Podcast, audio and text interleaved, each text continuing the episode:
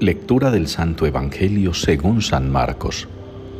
En aquel tiempo un escriba se acercó a Jesús y le preguntó, ¿qué mandamiento es el primero de todos? Respondió Jesús, el primero es, escucha Israel, el Señor nuestro Dios es el único Señor. Amarás al Señor tu Dios con todo tu corazón, con toda tu alma, con toda tu mente, con todo tu ser.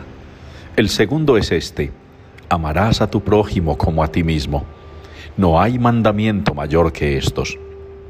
El escriba replicó, Muy bien, maestro, sin duda tienes razón cuando dices que el Señor es uno solo y no hay otro fuera de Él, y que amarlo con todo el corazón, con todo el entendimiento y con todo el ser, y amar al prójimo como a uno mismo, vale más que todos los holocaustos y sacrificios.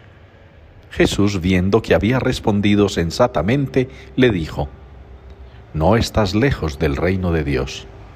Y nadie se atrevió a hacerle más preguntas. Palabra del Señor. Yo te amo, Señor, tú eres mi fortaleza. Es la respuesta que nos ofrece la liturgia de hoy para el Salmo 17. Yo te amo, Señor, tú eres mi fortaleza. Y en verdad que esa es la fuerza, la fortaleza, el vigor de los cristianos, el amor. Un amor que puede discutirse si es un mandato, porque a veces para nosotros lo mandado es como obligatorio, como impuesto, como a las malas.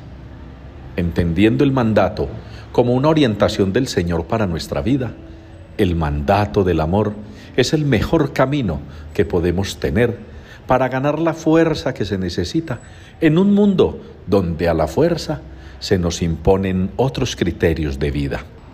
Los placeres de la carne, los vicios, las malas costumbres, las apetencias, eso que muchos se ufanan de practicar como los siete pecados capitales. Todo ello va contra el amor. El amor es la verdadera fuerza. Por el amor somos capaces de entregarnos plenamente a aquello que queremos, a aquello que valoramos, comenzando por el prójimo, al que vemos más cerquita en nuestra familia, en nuestro hogar, en nuestro colegio, en la universidad, en el lugar de trabajo, incluso en nuestro vecindario, por más difícil que pueda llegar a ser. Qué bueno, hermanos, que hoy ustedes y yo, con el salmista, reconozcamos que al amar al Señor alcanzamos fuerza, al amar al Señor alcanzamos poder, el poder que da ser hijos de Dios y amar al prójimo como a nosotros mismos.